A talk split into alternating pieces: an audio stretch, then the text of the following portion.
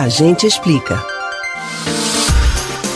As dificuldades econômicas agravadas pela pandemia da Covid-19 vêm desafiando a resistência dos brasileiros, não é mesmo? Podemos destacar pelo menos duas grandes missões: conseguir comprar alimentos e adquirir gás de cozinha para prepará-los. Neste segundo ponto, um projeto aprovado na Câmara dos Deputados se propõe a ajudar. Você quer saber quem pode ter direito ao auxílio gás? A gente explica. Com os sucessivos aumentos, o preço do botijão de gás de 13 quilos já está com três dígitos em diversas regiões do país. Onde ainda não está assim, faltam poucas cifras para o valor chegar aos R$ 101,96 da média nacional.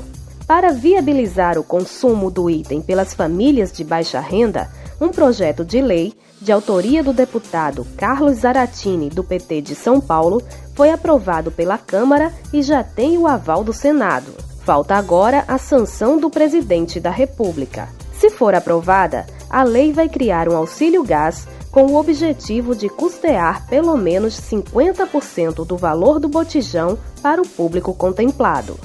O benefício é voltado para famílias registradas no CAD Único, com renda familiar mensal de até meio salário mínimo por pessoa, ou que tenham algum integrante que receba o benefício de prestação continuada, o BPC.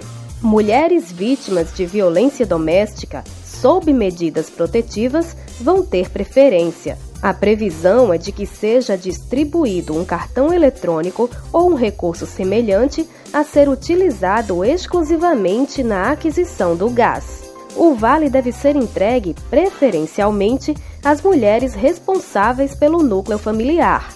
O programa prevê o consumo de um botijão de 13 quilos por família a cada dois meses. Para financiar o benefício, vai ser usada a receita de leilões de óleo e gás destinada à União e da parcela de royalties devida ao governo federal ao longo da exploração. Além disso, vai ser implementado um imposto sobre o botijão de 13 quilos, a Contribuição de Intervenção de Domínio Econômico, CID. A cobrança deve gerar um aumento de R$ 2,77 no produto. A CID vai ser paga por todos os consumidores, com exceção de quem recebe benefícios sociais do governo e não vai ser contemplado pelo auxílio gás.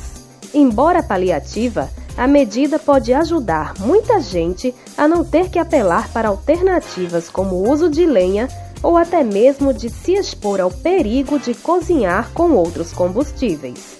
Agora, resta aguardar que seja sancionada e entre em vigor.